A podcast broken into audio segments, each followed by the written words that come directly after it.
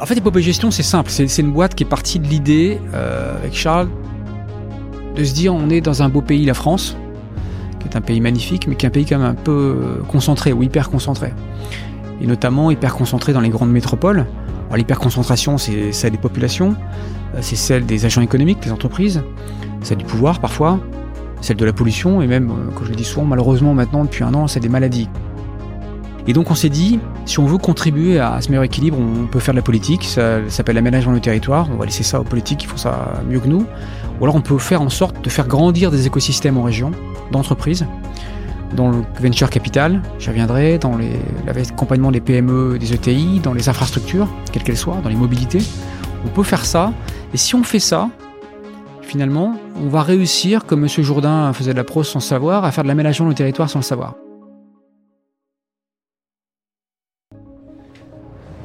Bonjour, je suis ravi de vous accueillir sur Bienvenue au Capital, le podcast qui a pour but de nous inspirer et de nous faire découvrir les mondes passionnants du rachat d'entreprise et du capital investissement aussi appelé private equity. Je vais à la rencontre de femmes et d'hommes qui investissent et s'investissent dans des entreprises formidables et qui les accompagnent pendant plusieurs années dans leurs projets de développement. En quelques mots, mes invités sont des actionnaires actifs. Ainsi, chaque discussion vous permettra de tirer des exemples concrets et directement actionnables que ce soit pour travailler en private equity ou pour comprendre les stratégies des entrepreneurs et des entreprises qui réussissent. Je suis Mathieu Colombarini, étudiant en finance d'entreprise passionné par le private equity, et je vous souhaite une bonne écoute.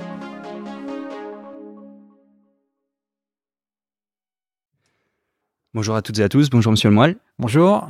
Euh, avant de commencer euh, cette euh, discussion en vous proposant de vous présenter, je voulais vous parler d'une chose que vous avez dit dans une interview précédente. vous avez dit la première chose à faire quand on reprend une entreprise en croissance, c'est absolument rien. C'est de respecter l'ADN de la structure qu'on rachète, ne pas l'intégrer mais la raccorder. Et euh, c'est super intéressant parce qu'en créant du coup le fonds euh, Épopée Gestion, euh, pour investir en minoritaire, normalement vous investissez dans une équipe, vous investissez dans un projet de croissance, et donc je vois une énorme parallèle entre ce que vous faisiez en tant que grand groupe et ce que vous comptez faire en tant que fonds d'investissement? Est-ce que vous voyez comme ça ou? Oui, effectivement, c'est la même chose. Enfin, j'étais juste avant qu'on se parle aujourd'hui, j'étais avec une entreprise pour laquelle on, on réfléchit à, dans laquelle on réfléchit à investir. Effectivement, c'est une entreprise à laquelle on propose des choses. C'est-à-dire qu'on a un fonds dans lequel on va à la fois apporter du capital et à la fois des savoir-faire. Mais on a un fonds qui est minoritaire, qui est accompagnant, qui ne va pas forcer la main à l'entreprise dans laquelle on vient. Là, cette entreprise en question, c'est une très belle boîte avec une équipe remarquable on sait qu'elle a un énorme potentiel avec ce qu'on peut lui apporter, mais on sait qu'elle est déjà très forte à ce qu'ils savent faire. Donc la première chose à faire si on arrivait à investir chez eux, c'est de les laisser faire, parce qu'ils savent leur reconnaître leur métier, ils savent comment faire, et derrière, on apportera nos idées. Donc effectivement, cette idée de dire, quand j'investis, je commence par ne rien faire, ce que j'avais dit d'ailleurs à l'époque, je crois, en disant, j'observe, je regarde, j'ai fait un chèque, entre guillemets, donc ça veut dire que la boîte, j'ai payé une certaine valeur, je vais mmh. pas commencer à la détruire, cette valeur, en essayant de m'immiscer un peu trop dans la gestion. En revanche, si j'ai des apports, des savoir-faire que je peux donner aux entrepreneurs, je le fais, et à moi de bien les vendre. Et comme je dis toujours, comme les idées sont toujours au pouvoir, si j'ai des bonnes idées, si elles sont bien vendues, l'entrepreneur va se les approprier. Donc c'est ça qui est important, c'est de ne pas forcer la main, et le faire en sorte qu'on ait une adhésion parfaite de l'équipe euh, entrepreneuriale pour prendre ces idées qu'on est capable d'apporter et les mettre en œuvre. Parfait. Bah, justement, on reviendra sur toutes les choses que vous pourrez apporter à vos entreprises. Mais pour commencer, je vais vous proposer de vous présenter. Je m'appelle Ronan Lemoyle, donc je suis euh, breton pur souche. Hein, comme mon prénom et mon nom le trahissent assez facilement. J'ai 49 ans depuis quelques jours, donc euh, le temps passe pour, pour tout le monde. Je reste encore jeune, je pense, mais, mais le temps passe malgré tout. Je suis né à Brest, il y a, il y a 49 ans, je disais. J'ai fait mes études à Paris, une partie de mes études, et puis j'ai fait toute ma carrière ou presque, plus de la moitié, voilà, 80% de, de, ma carrière et plus la moitié de ma vie dans un groupe qui s'appelle le groupe Arkea, qui est un groupe dont le siège est basé euh, pas très loin de là où nous sommes aujourd'hui, donc euh, à Brest, et que j'ai dirigé pendant 12 ans, après y avoir fait 13 ans dans différentes fonctions, euh, du contrôle de gestion, de l'organisation interne. Je me suis occupé de la partie technique et financière de Suravenir, qui est l'assureur de, de, ce groupe. Et j'ai dirigé pendant cinq ans Fortuneo Bank, euh, à l'époque on lançait la banque en ligne en France et en Belgique. Donc, euh, et derrière, j'avais comme mandat dans, dans ces fonctions de directeur général de, de capitaliser sur cette belle maison qu'est Arkea, qui, qui est une maison qui est basée sur les territoires bretons du sud-ouest historiquement, Mmh. par les réseaux de crédit mutuel, et que c'est un groupe qui s'est beaucoup développé par le digital, qui a fait de la stratégie du digital une belle manière de s'affranchir de ses frontières, puisque les frontières physiques sont potentiellement une limite, et le digital vient abolir totalement ça, et il y a très longtemps, parce que c'est un groupe qui commence à faire ça en 1995, à l'époque où je suis rentré, c'était la, la, première banque en Europe a proposé du passage d'ordre de bourse par Internet. Donc les, les gens ont oublié. C'était en quelle année, vous vous souvenez? 1995, Crédit Mutuel de Bretagne propose en juillet le passage d'ordre de bourse par Internet, alors que euh, on ne parle pas encore de Boursorama, de Fortunio et les quelques autres. Donc mmh. c'était un groupe déjà très précurseur, qui a fait, qui a été le premier groupe, ça fait sourire quand je dis ça maintenant, à proposer la gestion de ses comptes bancaires sur Minitel, un, objet qui n'existe même plus et dont la majorité des gens qui nous écoutent ne savent pas de quoi il s'agit, mais c'est vrai. Donc c'est un groupe qui a toujours été très entreprenant, très technologique. Et donc ma mission, c'était de capitaliser là-dessus avec euh, mon expérience digitale pour faire accentuer cette trajectoire, et puis en même temps de garder euh, toujours cet ADN territorial, cet ancrage dans les territoires qui est quelque chose de très important pour, euh, pour cette maison. Donc voilà ce que j'ai fait pendant 12 ans et 25 ans dans, dans cette belle maison. Et avant de parler de Fortunio, parce que ça, ça m'intéresse beaucoup, j'aimerais qu'on creuse un petit peu. Comment vous expliquez que ce soit que le groupe donc dès 1995 propose une offre aussi innovante? Comment est-ce que c'est parce qu'on est structuré en interne pour être innovant? Est-ce que c'est un état d'esprit donc une culture d'entreprise? Comment comment vous l'expliquez? Moi, j'ai en fait j'ai coutume de dire souvent que un petit qui fait comme les gros, c'est darwinien, il disparaît. Mmh. Ah, pourquoi je vous dis ça? Parce que en fait, à l'époque, ce qui s'appelait le Crédit Mutuel de Bretagne, c'était un petit groupe bancaire, ce qui n'est pas péjoratif dans ma bouche. Hein. Petit groupe bancaire qui avait effectivement, notamment, par ces réseaux de crédit mutuel des limites territoriales. Il y a des, des règles, on va dire, qui régissent le fonctionnement du crédit mutuel, qui font que la territorialité, c'est important. Et ça se comprend d'ailleurs. Et donc ce groupe, qui malgré tout est un groupe indépendant, dans sa manière de, de fonctionner, dans sa stratégie, mmh. avait à sa tête des entrepreneurs, des dirigeants, en l'occurrence un des dirigeants emblématiques qui s'appelle Louis, qui s'appelait, parce qu'il est décédé malheureusement, Louis Lichou, puis d'autres hein, qui, qui l'ont suivi, qui ont toujours cherché, sans doute sans le savoir, par cette petite musique de si je suis petit, que je fais comme les gros, je disparais, à trouver des moyens, mmh. des contournements pour continuer à grandir. Et je pense que finalement, plus que la compétence technologique, même si bien sûr à la fin ça se traduit par des compétences technologiques qu'on internalise, et c'est vrai que le groupe Arkea est en quelque sorte parfois une boîte d'ingénieurs entre guillemets, même si j'en suis pas un moi-même, mais je pense que c'est plutôt cette faculté d'adaptation qui a amené à dire finalement la brèche que je peux trouver, l'endroit où mon, petit ruisseau peut aller pour continuer à grandir et, de, se jeter dans la mer, c'est le digital. Donc je pense que ce côté technologique il vient de là, il vient d'une faculté d'adaptation euh, cumulée sans doute avec des personnes qui avaient cette petite intuition ou ces compétences technologiques. Mais c'est plutôt cette faculté d'adaptation un peu naturelle comme un être vivant qui se dit, ben moi, mon meilleur chemin pour réussir à grandir, c'est ça. Et il se trouve que pour Arkea, une des voies, pas la seule, mmh. c'était de faire le digital et la techno. Ok. Et euh, vous avez évoqué Fortunéo tout à l'heure. Dans une de vos précédentes interviews, euh, vous parliez que c'était un grand souvenir, euh, le rachat de Fortunéo. Et moi, ça a éveillé ma curiosité. J'ai un petit peu cherché, mais j'ai pas trouvé plus d'informations. Vous pouvez nous en donner? Bah, Fortuneo, c'est euh, moi j'avais Fortuneo, c'est une opération qu'on fait en 2006. Mmh. J'avais 34 ans à l'époque. Hmm. Donc j'étais, je dirigeais un acteur qui s'appelait Symphonis, qui était un des premiers courtiers en ligne dans les années 2000. Il y en a eu 50 lancés dans les années 2000, hein, des courtiers en ligne, euh, qui faisaient du passage d'ordre de bourse par Internet. Donc je dirigeais cette maison depuis euh, deux ans. Et il y avait un challenge qui était important, qui était à l'époque se dessinaient deux stratégies pour ces acteurs, soit le, courtage en ligne d'ordre de bourse, hmm. soit l'assurance vie online. Le premier contrat d'assurance vie à distance avec 0%, 0 dans l'entrée, ce qui est devenu quelque chose d'assez commun aujourd'hui, mais qui existait très peu à l'époque. Et nous, on avait un challenge qui était que Symfony s'était très bien positionné sur l'assurance vie, mais pas très bien sur le courtage. Et donc, il y avait un petit sujet de, corner éventuel, voire même potentiellement de, de, capacité à continuer à exister. Et donc, le challenge qu'on m'avait confié en, en 2005, quand j'ai pris mes fonctions, c'était soit de trouver une manière de faire un upside réel sur, sur Symphonis à l'époque, et, donc on le conservait, soit peut-être de le vendre si ça ne marchait pas. Et donc je me suis mis en quête effectivement de, de, de chercher plutôt une voie de développement.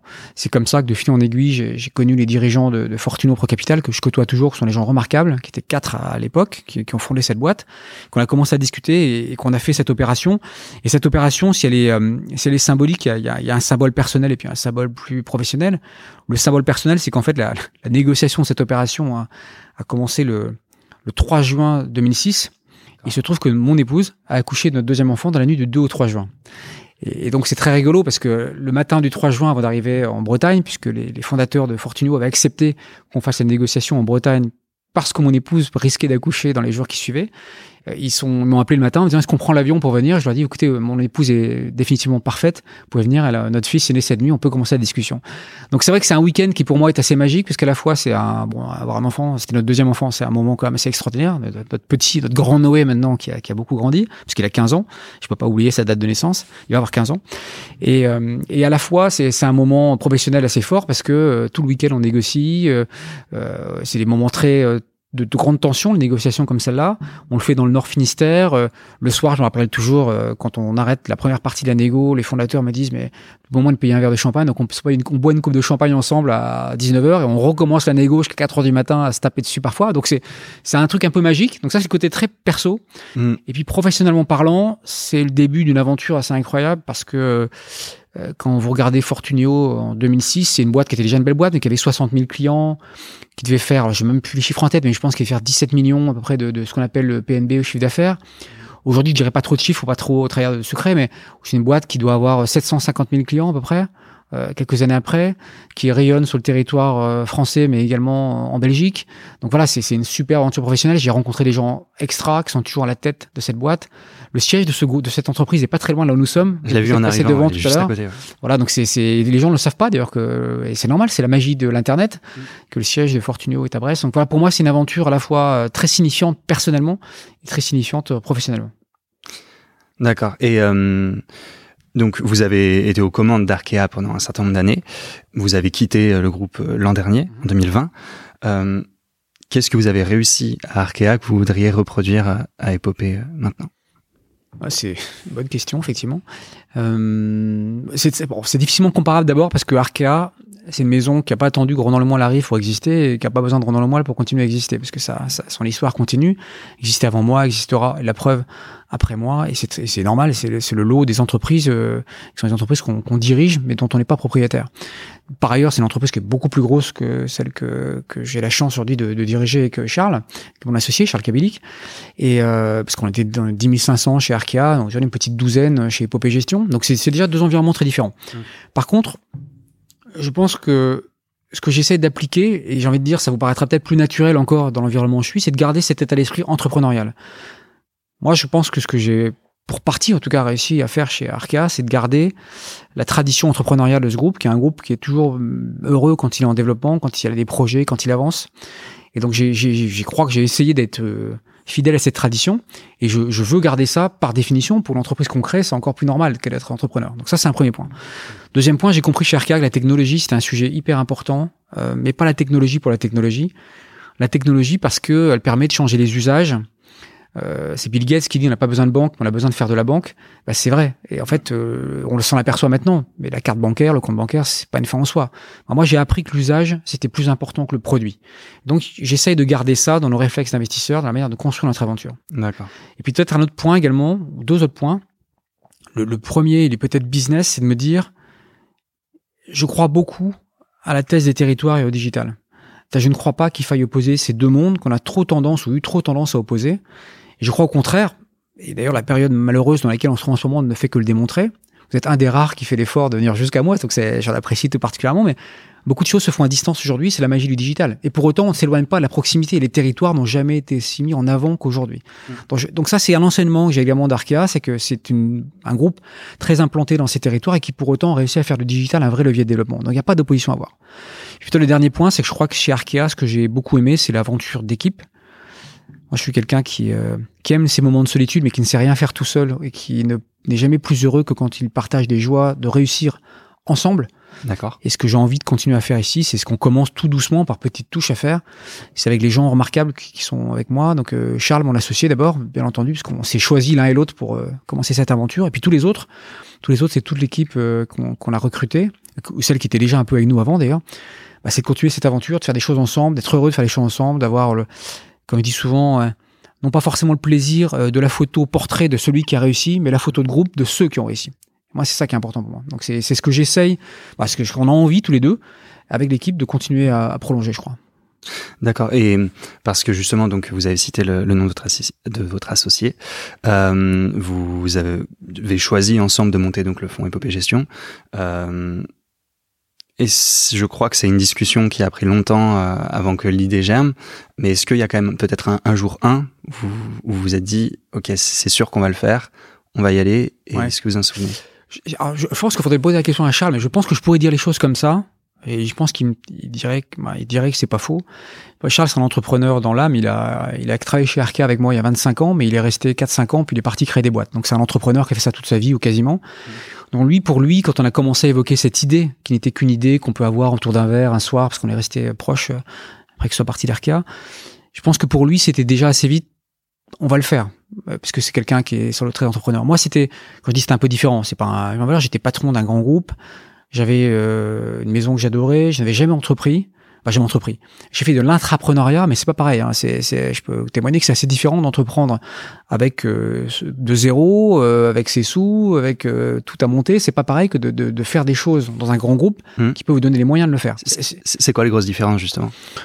Ben, quand vous êtes entrepreneur, c'est votre risque. Vous mettez votre argent sur la table, ça, ça, ça réussit ou ça foire entre guillemets, mais, bah, mais c'est vous. Quand vous êtes dans un grand groupe, je dis pas que les, les, erreurs se voient pas, c'est pas vrai, mais quelque part c'est c'est pas votre argent d'abord, mmh. donc le, le prisme n'est pas exactement le même, même si vous êtes quelqu'un de très aligné, hein, et donc le, le, le, le résultat d'une erreur n'est pas exactement le même, en tout cas à court terme. Si vous faites trop d'erreurs, il y a des résultats qui se voient, mais en tout cas vous avez une possibilité d'erreur qui n'est pas la même qu'en tant qu'entrepreneur. Deuxièmement, vous partez de zéro. Quand vous êtes entrepreneur, vous faites tout. Avec Charles, on a commencé pas tout à fait tous les deux, parce qu'on est deux, trois, quatre personnes autour de nous, mais mmh on a commencé d'une feuille blanche, il faut tout monter, il faut euh, la société, les recruter les équipes, euh, euh, valider la stratégie, la mettre en œuvre, faire les tableurs Excel, les PowerPoint, aller voir les investisseurs potentiels, voir les entreprises. En fait, vous faites des choses du, du, bas en haut, quelque part, j'ai envie de dire, de, de, de, de, la cave au grenier, en passant par la cuisine et le salon. Vous n'êtes pas que dans le salon, vous êtes mmh. un peu partout. Et donc, c'est quand même une différence assez fondamentale aussi. Euh, donc ça, je pense, ça, ça fonde quand même de différence. Donc je pense que Charles, lui, il avait déjà sans doute implicitement ça en lui. Moi, c'est quelque chose que j'ai besoin de maturer. Euh, aussi parce que je pense qu'il faut jamais partir de quelque part euh, totalement parce que, ou pas parce qu'on n'est pas heureux. Il faut partir parce que quelque chose d'autre vous attire davantage. Moi, ce que j'ai dit aux équipes, c'est que quand je suis parti, c'est que les équipes, euh, j'y regretterai toujours. La, la réalité, c'est que j'étais attiré par quelque chose qui me, qui me donnait l'envie d'y aller. Donc moi, je pense que le déclic, c'est le moment où j'ai senti que pour tout un, tas, tout un tas de raisons, la maturité de nos discussions à Charles et à moi, parce que je pense pouvoir dire qu'on avait fait peut-être peut-être fait un pauvre PowerPoint entre guillemets euh, avant que je me dise euh, j'y vais, mais ça devait s'arrêter là. D'accord. Donc il y avait parce que le reste était dans notre tête, mais bon, hmm. ça suffit hein, quand c'est dans la tête, bien calé. Ouais, voilà. Donc il y a eu ça. Et puis il y a eu le fait de me dire, euh, j'ai donné cette image à plusieurs reprises, hein, y compris dans d'autres podcasts, mais je crois que c'est vrai. J'en ai jamais fait de saut élastique, mais je pense que c'est comme un saut élastique, c'est vous balancez, et puis à un moment donné, il se passe un moment où il y a tellement de, de ballons que de toute façon vous allez tomber, vous allez chuter. Et donc vous savez que ça va être le moment. Et je sais pas vous dire euh, comment on le sent, mais à un moment donné ça se ressent. Je sais pas vous dire le déclic exact, pourquoi à ce moment-là. Mais c'est quelque chose qu'on implicitement on ressent. Donc voilà. Et est-ce que même euh, de ce que j'ai compris, les intégrations, enfin pas les intégrations, mais donc les raccordements euh, avec le groupe Arkea se passaient bien euh, quand vous faisiez des acquisitions. Mm-hmm. euh, mais est-ce que vous pensez que maintenant que vous êtes de l'autre côté euh, et que vous-même vous avez eu à prendre ce risque, vous allez encore mieux comprendre les entrepreneurs que vous allez accompagner? Oui, sans doute. Bah, bien sûr, parce que je, je vois un peu, bah, je vois dans une certaine limite, on ressent un peu ce qu'ils ressentent parce qu'on voit d'abord ce que ça veut dire que d'avoir son bébé entre guillemets parce que c'est un peu comme ça quand on crée son entreprise. On voit euh, on comprend certains de leurs réflexes. On comprend certaines fois euh, notamment des, des, sujets autour de pourquoi ils sont focus sur des choses, etc. Parce que toutes choses qui me paraissent évidentes à moi, mais que je faisais avant, mais encore plus évidentes quand tu es dans une petite boîte. Parce que si l'entrepreneur, une petite boîte, faut être focus sur ce qu'on fait, pas se disperser. Un grand groupe peut parfois, je dis pas qu'il le fait, mais aller à droite, à gauche, parce qu'il y a des équipes ou des multiplier, etc. Donc je comprends mieux ces, ces réflexes et, les raisonnements d'un entrepreneur par définition quand on en est soi-même un. Je pense aussi que euh, peut-être que certains, voyant la démarche que j'ai faite avec Charles, qu'on a fait ensemble, euh, alors Charles, j'ai envie de dire, il, il considère tous sans doute que c'est normal de entreprendre et il fait ça tout le temps, mais moi, ils se disent, bon, quelque part, c'est quelqu'un qui, qui, qui est parce qu'il est capable de le faire. J'ai pris l'option de faire quelque chose qui n'est peut-être pas euh, évident à la base quand on, dit, quand on dirige un groupe bancaire. Encore une fois, j'ai pas fait ça par coquetterie, hein, c'est absolument pas le sujet. J'ai fait ça par envie, besoin, euh, euh, envie irrépressible, j'ai envie de dire. Et je crois que ça crée une connivence effectivement avec les entrepreneurs qu'on aborde. Encore une fois, celui qui on était tout à l'heure et, et, son associé qui est une femme. Euh, voilà, c'est des gens qui, qui, euh, qui sans doute ont une proximité avec nous liée à tout ça. Euh, l'histoire de Charles qu'il connaît depuis longtemps, moi qui connais quand j'étais chez Arkea, cette démarche que j'ai entrepris, le fait qu'on comprenne leur raisonnement, que notre équipe également, parce que j'étais avec deux autres personnes de l'équipe, comprennent leur raisonnement. Tout ça, ça crée quelque chose effectivement qui, qui fait qu'à la fin des fins, on se comprend mieux encore quand on est soi-même entrepreneur que quand on est patron d'un grand groupe, effectivement. Parfait. Et si vous voulez justement nous euh, décrire un petit peu les principaux axes d'épopée gestion. En fait, épopée gestion, c'est simple. C'est une boîte qui est partie de l'idée euh, avec Charles de se dire on est dans un beau pays, la France, qui est un pays magnifique, mais qui est un pays quand même un peu concentré ou hyper concentré. Et notamment hyper concentré dans les grandes métropoles. Alors l'hyperconcentration, c'est celle des populations, euh, c'est celle des agents économiques, des entreprises, celle du pouvoir parfois, celle de la pollution et même, euh, comme je le dis souvent, malheureusement maintenant depuis un an, c'est des maladies qui sont donc. Euh, et je lisais l'autre jour hein, où j'écoutais sur une grande chaîne d'information bien connue en France ces statistiques où 31% du PIB français est en Île-de-France, alors qu'il y a quelques pourcents de la population seulement qui sont en Île-de-France. Mmh. Donc il y a une espèce de, de distorsion finalement entre la la réalité économique ou même ce qu'on peut appeler l'aménagement du territoire et, et, la, et la création de et, là où sont les personnes. Et donc on s'est dit, nous qui nous baladions pas mal entre guillemets entre Paris et province, si on veut contribuer à ce meilleur équilibre, on peut faire de la politique. Ça, s'appelle l'aménagement du territoire. On va laisser ça aux politiques qui font ça mieux que nous. Ou alors on peut faire en sorte de faire grandir des écosystèmes en région, d'entreprises, dans le venture capital, j'y reviendrai, dans l'accompagnement des PME, des ETI, dans les infrastructures, quelles qu'elles soient, dans les mobilités. On peut faire ça. Et si on fait ça, finalement, on va réussir, comme M. Jourdain faisait de la prose sans le savoir, à faire de l'aménagement du territoire sans le savoir. Parce que quand vous créez, ou vous aidez une boîte à se créer, vous l'aidez dans sa croissance à un endroit, bah vous créez des emplois dans cette boîte, des emplois autour. Donc ça, c'est un peu de l'aménagement du territoire vous créez de la richesse économique, donc ça c'est de l'impact économique. Vous faites également un peu d'écologie, parce que si les gens vivent plus près de là où ils vivent plus près de là où ils travaillent, ils bougent moins. Ça favorise également, sans être euh, totalement euh, fou sur le sujet, mais les circuits courts, auxquels je crois beaucoup. Ça, on n'a plus forcément besoin d'aller entre guillemets importer, même si ça peut dire quelque chose, tout ce qu'on a besoin de consommer. On peut imaginer de reconcevoir quelques circuits courts avec des producteurs locaux, les entreprises locales. Bref, avec des champions régionaux, vous faites émerger vous êtes capable finalement de contribuer à un meilleur équilibre des pôles régionaux versus les grandes métropoles. Et donc nous, c'est ce qu'on veut faire. Et pour ça, on a créé deux, trois verticales métiers. Une dans les, le venture capital, les startups, puisque typiquement, euh, bah, le digital s'affranchit des territoires, des frontières. On en a parlé tout à l'heure. Le digital, c'est euh, les mètres carrés moins chers, c'est mieux. Le digital euh, en région, les salaires, c'est. Vous voulez dire pour placer les équipes, c'est ça? Oui, ah exactement.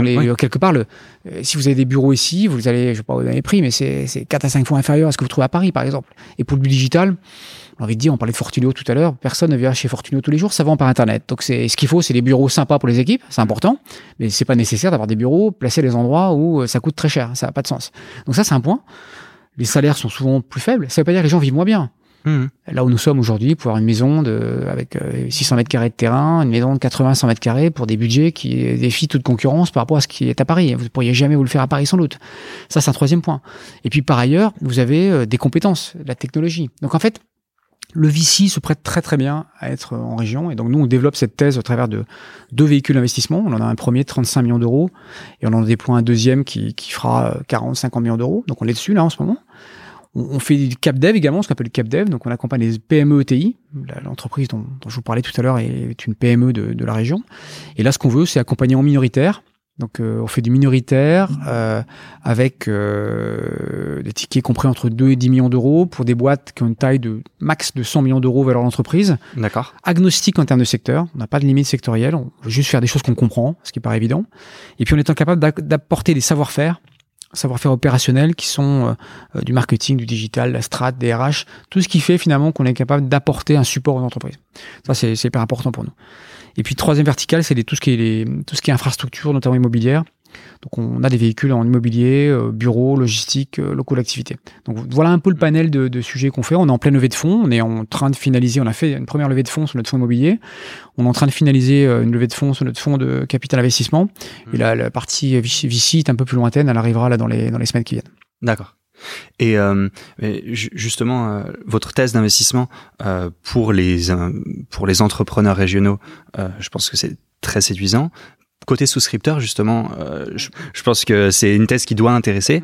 Euh, mais euh, en tant que vous êtes une première équipe et un premier fonds et juste de ce qu'on lit, de ce qu'on entend, ça peut être plus compliqué de faire la, levée. Est-ce que vous l'avez ressenti? Bien sûr, c'est vrai que le first time fund, comme on dit, c'est un argument qu'on a entendu assez régulièrement. Alors, ce qui fait qu'on y arrive, euh, il y a un peu de notre track record perso quand même parfois, parce qu'on n'est pas tout seul. Hein. On, on, est une petite douzaine et dans l'équipe, on a des investisseurs chevronnés. On a recruté une équipe d'investisseurs intégralement en VC, on l'avait déjà. Mmh. En CapDev, on a recruté trois personnes sur les seniors de l'investissement qui ont fait toute leur carrière dans ce métier, qui sont reconnus sur la place. Dans l'immobilier, de la même manière, on a recruté des pros également du, sujet. Donc, il n'y a, pas que Charles et Ronan euh, qui sont à la tête de la boîte. Et quand bien même on pourrait imaginer que ce pas les investisseurs chevronnés, même si on a fait des choses ils ont une équipe euh, costaud, Charles et Ronan, et c'est ça qui compte. Ça, c'est le premier point. Deuxième point, euh, on a aussi trouvé des investisseurs qui nous ont fait confiance. On a été voir des gens qui on a expliqué notre thèse d'investissement, notre manière de voir les choses, et qui ont trouvé que cette thèse d'investissement faisait beaucoup de sens par rapport à ce qu'ils ressentaient eux-mêmes euh, dans les évolutions de la société et donc dans les besoins d'alignement qu'ils avaient eux en termes de thèse d'investissement par rapport à ces besoins de la société. Mmh.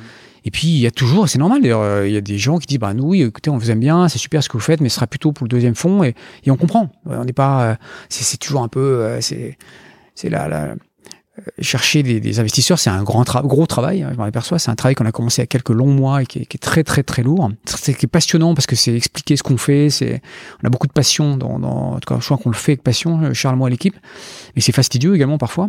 Mais il faut accepter. C'est la règle du jeu. Il faut accepter qu'il y ait euh, voilà, des maisons qui disent bah non, moi un premier fonds je fais pas. Tant pis, on est déçus. On essaie de les convaincre. On y arrive parfois.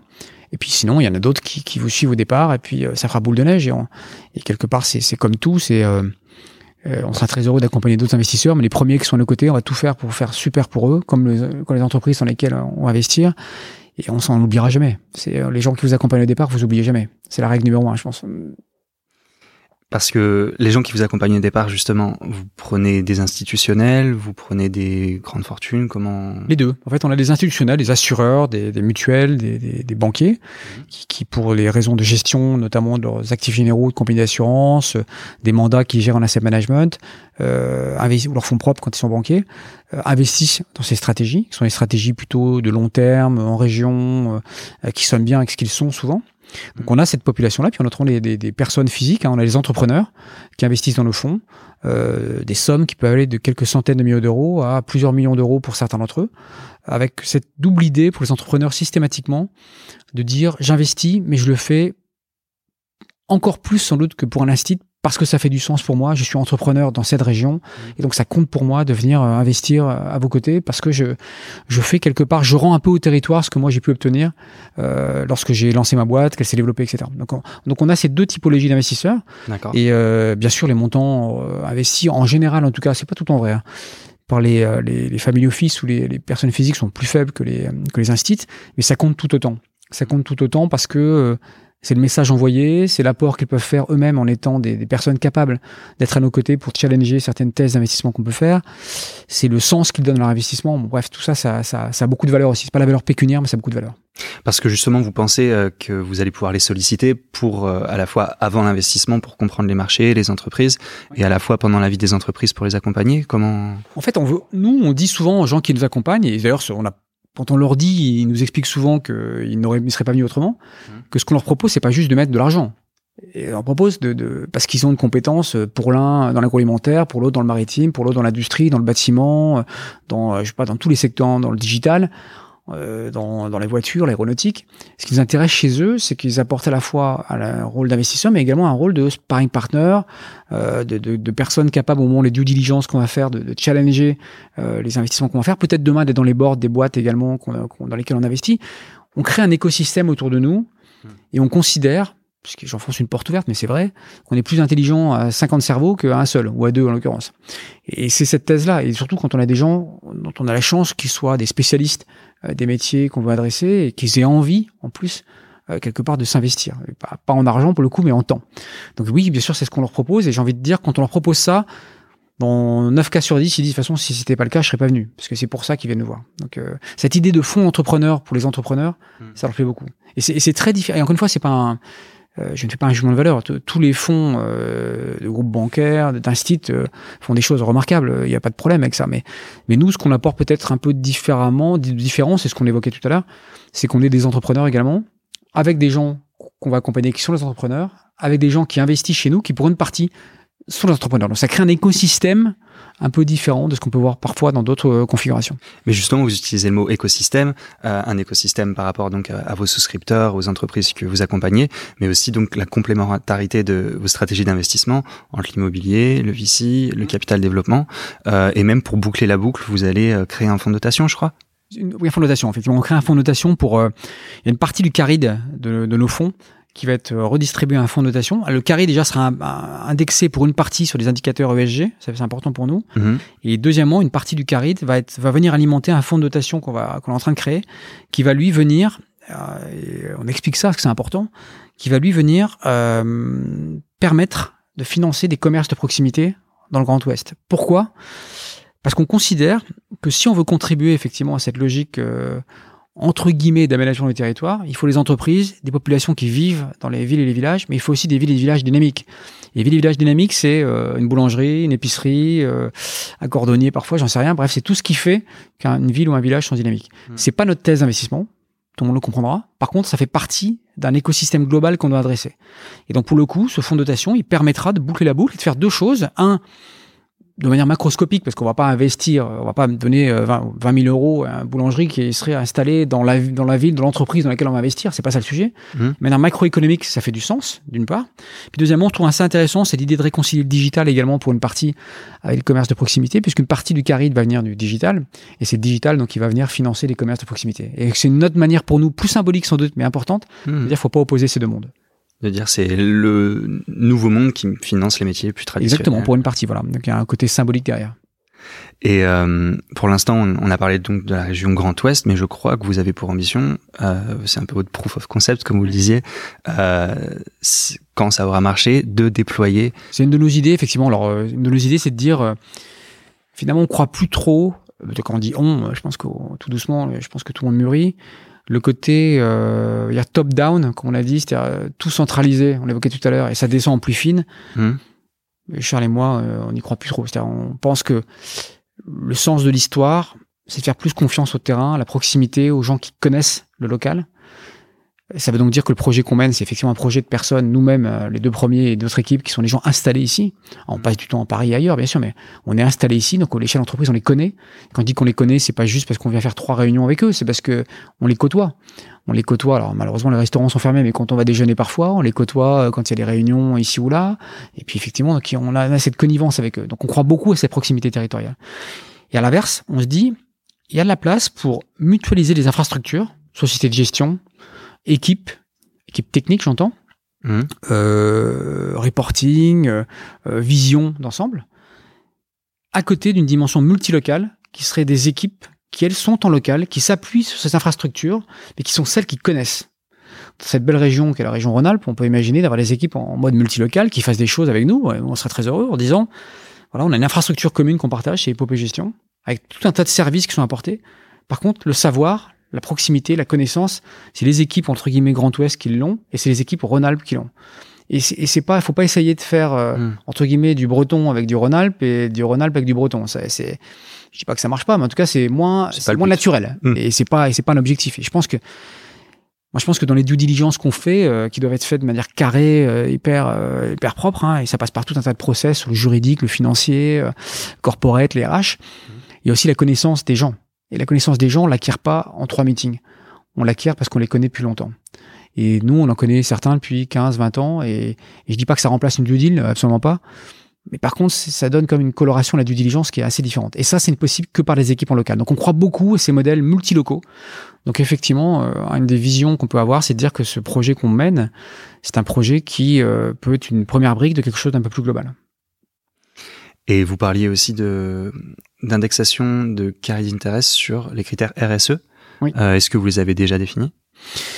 En fait, on n'a pas de, on va pas dire c'est, euh, je dis n'importe quoi, c'est le carbone, c'est, euh, non. Nous, notre proxy principal, c'est de dire si on veut être efficace, faut créer de l'emploi. Parce que si on crée de l'emploi, on résout à peu près tous les problématiques RSE qu'on peut imaginer. Je l'évoquais tout à l'heure. Hmm. Donc ça veut dire qu'en fait, mais, mais, chacune des boîtes peut aussi avoir des particularités.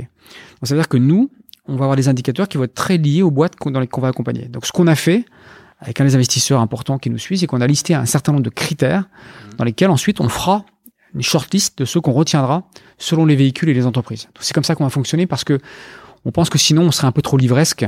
Euh, bien sûr que le carbone c'est important, euh, bien sûr qu'il y a plein d'autres sujets qui sont importants, mais il y a sans doute des proxys parfois qui sont à utiliser un peu différents de, des abacs auxquels on pourrait penser naturellement, qui ont beaucoup de valeur. Donc on va le faire au, coup par coup sur la base d'une liste qu'on a identifiée aujourd'hui. Parfait. Et euh, justement par rapport à, ce sujet RSE, euh, j'ai la question d'un auditeur pour vous, mmh. donc je vous la fais écouter. Oui. Ludovic Soulabaille, analyste chez BPI France, euh, jeune passionné de equity et originaire du Grand Ouest. Pour vous avoir écouté plusieurs fois, euh, je sais que Limit to Growth est un livre qui vous a marqué. Je me, je me demandais donc si, euh, au-delà du, du, modèle d'épopée qui vise clairement à réconcilier l'économique, le social et l'environnemental, vous comptiez mettre en place des KPI particuliers pour mesurer la performance extra-financière de vos investissements. Merci. Oui, oui. Donc je le disais à l'instant, en fait, on n'est pas, on n'est pas des fonds à impact aujourd'hui. Ce qui pas, on dit pas que c'est bien, pas bien. Hein. On dit simplement qu'on veut avoir de l'impact. Cet impact, on veut l'avoir parce qu'on va contribuer à créer de l'emploi en région. Et donc, c'est déjà une manière d'adresser ces points liés à la RSE, mais on va aller plus loin. C'est-à-dire que typiquement, on a une charte RSE qui, qui, a été mise en place dès le début.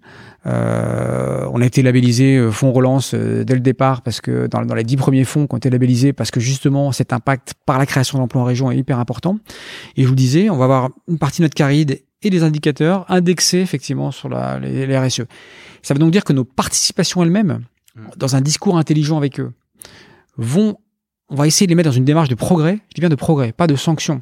On va pas dire va faire de transport. Le, transport, il faut en avoir. Simplement, le transport, comment il peut devenir plus, euh, plus propre entre guillemets. Ça, c'est une démarche de progrès. Donc, on va faire ça nos participations et nous-mêmes, on a les indicateurs liés à la RSE, les indicateurs simples parfois sur notre propre manière de fonctionner, puis des indicateurs sur la manière d'investir. Donc oui, ça fait partie des choses auxquelles on ne peut pas couper et c'est normal. Et nous, on pense que c'est hyper important.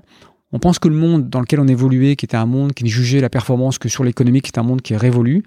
Euh, je cite toujours un bouquin euh, qui s'appelle Les limites de la croissance, qui date de, mon, de ma naissance, en 1972, écrit par des, des, des, des profs du MIT à l'époque, qui disaient déjà qu'on pouvait avoir des vraies limites à ça. Euh, on n'a pas trop bien entendu au début, mais justement, il parlait de limites, il parlait de ce livre-là dans. Ah ben voilà, c'est ça. Bah, les limites de la croissance, c'est mm. typiquement ce, cet, cet enjeu qui est de dire quand je fais rentrer à un moment donné des inputs dans un modèle, mm. en sortie, Peut-être que je crée la valeur économique, peut-être que je détruis la valeur par ailleurs.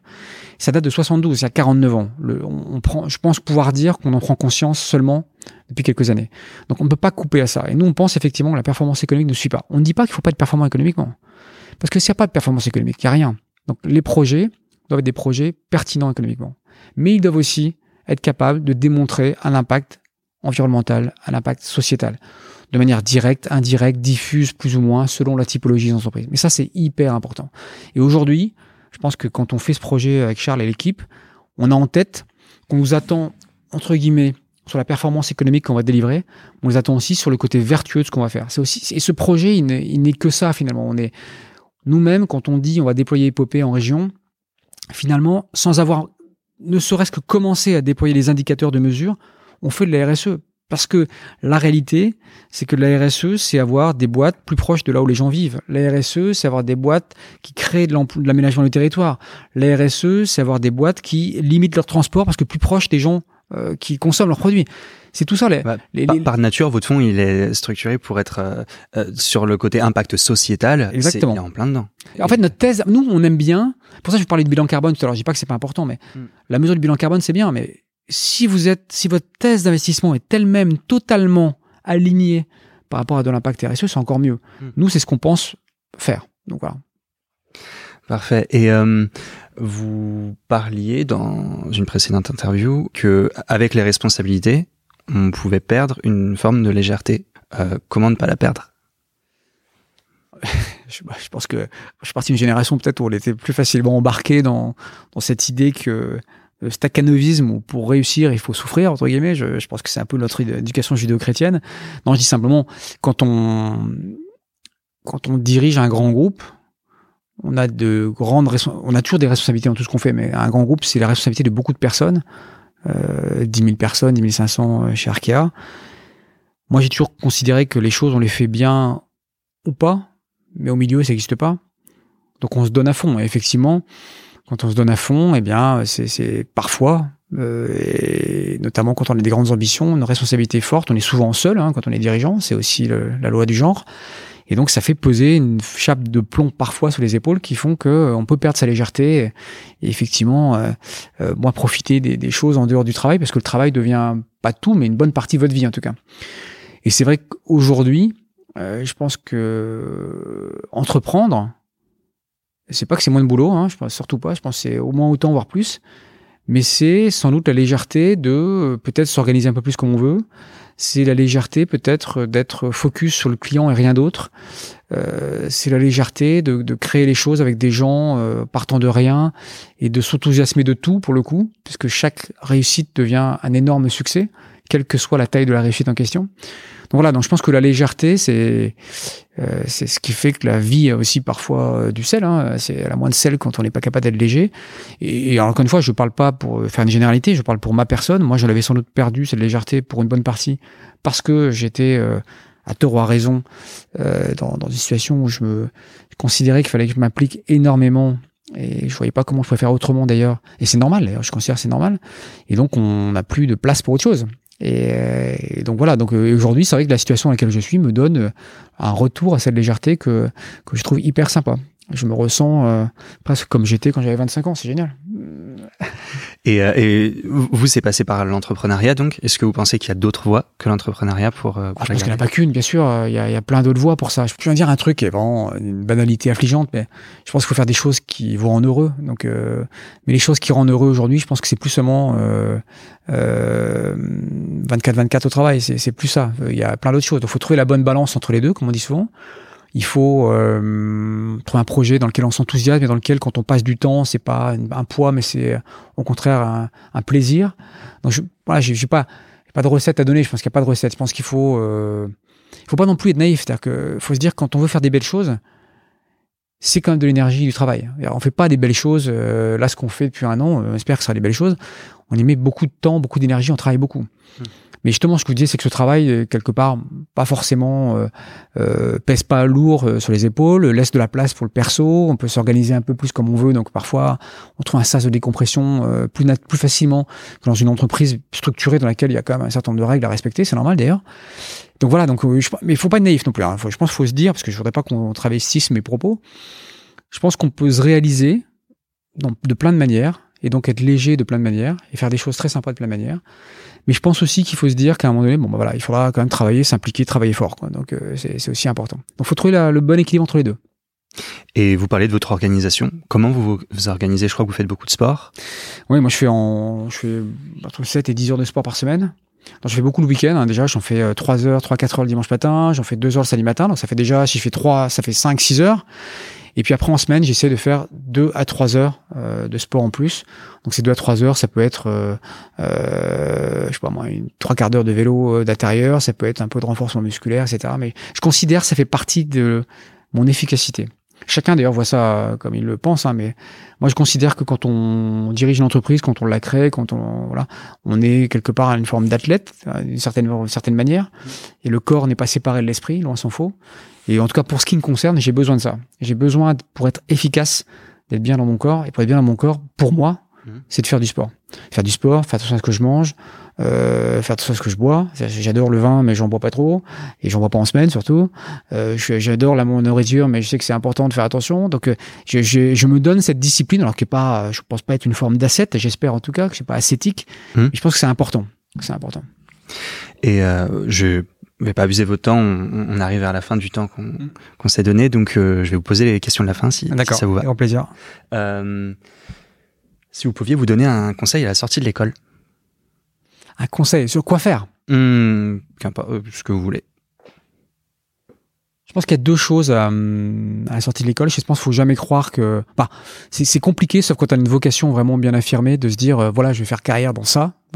Et quand on ne sait pas, faut considérer que c'est normal. Moi, ça me choque pas. Donc déjà, c'est rassurez-vous toutes et tous si jamais vous pensez que vous savez pas exactement ce que vous faites à la sortie de l'école. Je pense que c'est à peu près le lot de tout, de toutes les personnes. Et puis deuxièmement, ce que je dirais, ce que je dis souvent, mais je vraiment, je, je le crois fondamentalement, accepter de faire des rencontres. Et alors, quand les gens me disent ça, et quand je dis ça, ils disent ouais, ouais, t'as raison. Je dis ouais, mais c'est plus, plus que ça. C'est prenez du temps pour le faire. Moi, je suis quelqu'un qui est très pris, qui a un, un, agenda millimétré, qui est toujours à, beaucoup à courir en tout cas. Mais il y a un truc auquel je déroge pas. Quelqu'un qui me sollicite. Alors, bien sûr, les extrêmes, euh, peut-être pas, mais quelqu'un qui me sollicite, qui m'envoie un message. J'essaye, euh, pardon à ceux que, que, qui ça n'arrive pas, mais c'est rare, je crois, de répondre systématiquement. Et j'essaye quand on me dit un truc qui me paraît intéressant, je vois une personne qui a une idée intéressante ou, ou qui fait quelque chose d'intéressant, comme le podcast que vous faites, bah, je dis prenons un quart d'heure pour en parler, faisons-le ensemble éventuellement. Donc laisser sa chance à la rencontre, c'est important, parce que je pense que plus on avance dans ce qu'on peut appeler sa carrière, plus on se rend compte que les beaux projets sont faits à l'aune des belles rencontres qu'on fait. Voilà. Moi, c'est parce que j'ai accepté de voir des gens, souvent, que je ne connaissais pas, que derrière, il s'est passé des choses, pas forcément tout de suite, mais quelques années après. Donc ça, je pense c'est important à avoir en tête. Que recherchez-vous chez un jeune que vous recrutez? Euh, euh, une fois qu'on a dit que souvent, parce que c'est nos métiers qui sont comme ça, hein, on recrute des gens, de grandes écoles, etc. Bon, une fois qu'on a dit ça, moi, je cherche des gens. Nous cherchons des gens au-delà des compétences techniques, qui sont les gens loyaux. La loyauté, c'est un truc hyper important. Et qui ont de l'enthousiasme, qui ont les yeux qui brillent, qui ont envie d'avancer, qui vous donnent de l'énergie quand la banane, qui voient des solutions et pas des problèmes. Mais, pas, mais c'est pas de manière euh, béate, c'est des gens qui sont comme ça, quoi, qui, quelque part ont, vraiment envie d'avancer euh, avec vous.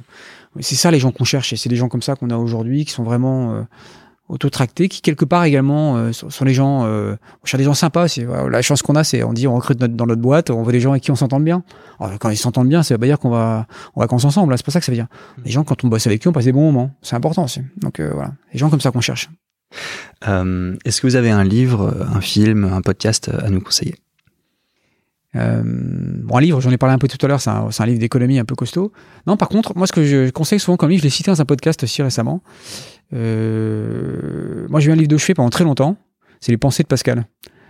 Euh, pourquoi les pensées de Pascal? Bon, quand j'étais en prépa, en philo, c'est quand même assez incontournable, Pascal. Mais Pascal, pour plusieurs raisons. Parce que Pascal, c'est euh, la démonstration même de ce que c'est un monde dans lequel on a une vision globale des choses.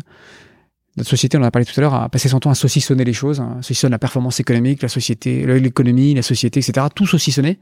Or, Pascal, comme d'autres, c'était des gens qui voyaient le monde de manière agnostique, c'est-à-dire qui étaient à la fois des philosophes, des mathématiciens, euh, des médecins, euh, je pense notamment euh, Pascal, Léonard de Vinci, quelques autres.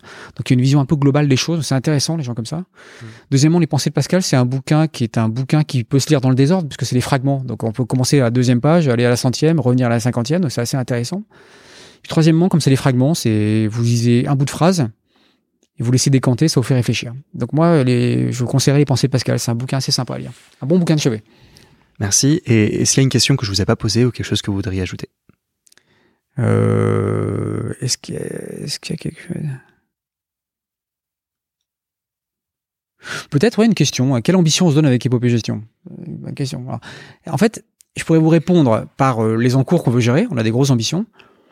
Mais surtout, je pense que l'ambition qu'on se donne, c'est finalement de réussir euh, à faire comprendre que cet impact euh, qu'on veut avoir économique, sociétal, environnemental, il est à voir dans le modèle d'affaires qu'on met en place, plus que par des KPI, on va dire, euh, carbone et autres. On veut montrer que c'est par la manière de faire les choses qu'on répondra aux enjeux qui sont les nôtres demain. Et notre ambition, finalement, c'est de dire, tout ce qu'on a opposé jusqu'à présent, région versus Paris, performance versus qualité de vie, tous ces sujets opposés sont des sujets qui n'ont pas à être opposés justement, et qu'on peut faire des choses qui soient à la base vues comme étant antinomiques, au prisme de l'histoire en tout cas, et au contraire très complémentaires ou très euh, associables. Donc si on arrive à faire ça, je pense qu'on aura contribué à notre petit niveau, un, à faire euh, pour la région qui est la nôtre aujourd'hui en tout cas, euh, des choses intéressantes avec les investisseurs entrepreneurs que nous accompagnerons, et puis deux, peut-être avoir un modèle de, fonctionnement qui est un modèle éminemment moderne, dans lequel effectivement on sort un peu de, des carcans que moi j'ai pu connaître quand j'étais plus jeune, quand j'ai commencé à travailler. Donc voilà, donc c'est ça un peu notre ambition, au-delà des chiffres qui après sont, restent des chiffres de toute façon. Et comment est-ce que comment est-ce qu'on vous contacte? Comment est-ce que Comment est-ce qu'on vous contacte? On peut me contacter par LinkedIn, on peut me contacter par Twitter en message privé. je, demande juste qu'on accepte qu'effectivement que de temps en temps j'ai un peu de temps de réponse. Ah, je suis très réactif en général sur les SMS, etc. Mais bon, je donne pas mon portable tout de suite, sinon euh, dès qu'on reçoit un mail de moi, on l'a parce qu'il est dans mon dans ma signature. Mais par LinkedIn et par, par Twitter, ça marche très bien et je réponds dans 99% des cas. Vous voyez qu'il y a un petit peu de délai, mais je réponds systématiquement. Parfait. Merci beaucoup, Renan Loumal. Merci beaucoup. Bravo d'avoir écouté jusqu'ici. N'hésitez pas à me contacter sur LinkedIn pour me faire part de vos commentaires ou de vos réactions. Je compte sur vous pour noter cet épisode sur votre application de podcast préférée, pour le partager à tous vos amis, tous vos collègues qui pourraient être intéressés. Et en attendant, je vous embrasse, passez une bonne semaine et gardez la forme.